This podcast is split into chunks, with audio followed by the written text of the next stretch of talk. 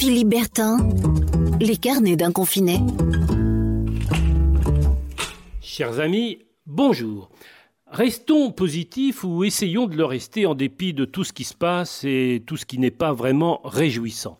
Le confinement nous permet en effet de faire du clair à défaut de le faire dans nos vies, on peut le faire aussi dans nos armoires. Beaucoup en profitent pour en effet faire un peu de rangement. C'est mon cas et en mettant un peu d'ordre hier dans ma bibliothèque, je suis tombé sur un, vieux bouquin dont il y a bien longtemps que je n'avais pas tourné les pages faute de temps. Eh bien, c'est le moment de prendre son temps. Ce livre retrouvé par hasard, c'est un recueil de poèmes de Léonard Cohen, la figure emblématique avec John Baez qu'on connaît bien en Normandie, du mouvement folk des années 60. En relisant ce poème oublié, je me suis dit qu'il était de circonstances. Voilà ce qu'écrit le chanteur, ça s'appelle le grand événement. Il va se produire très bientôt, le grand événement qui mettra fin à l'horreur, qui mettra fin au chagrin.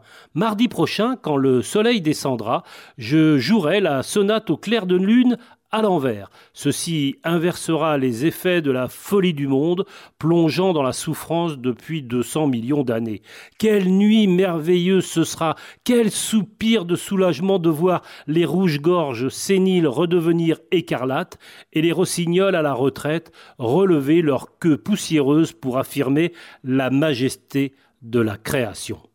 Si Léonard Cohen pouvait dire vrai, c'est demain mardi, et moi j'attends la sonate au clair de lune. Allez, portez-vous bien, prenez soin de vous, et à demain. Philippe Bertin, les carnets d'un confiné. Podcast by Tendance Ouest.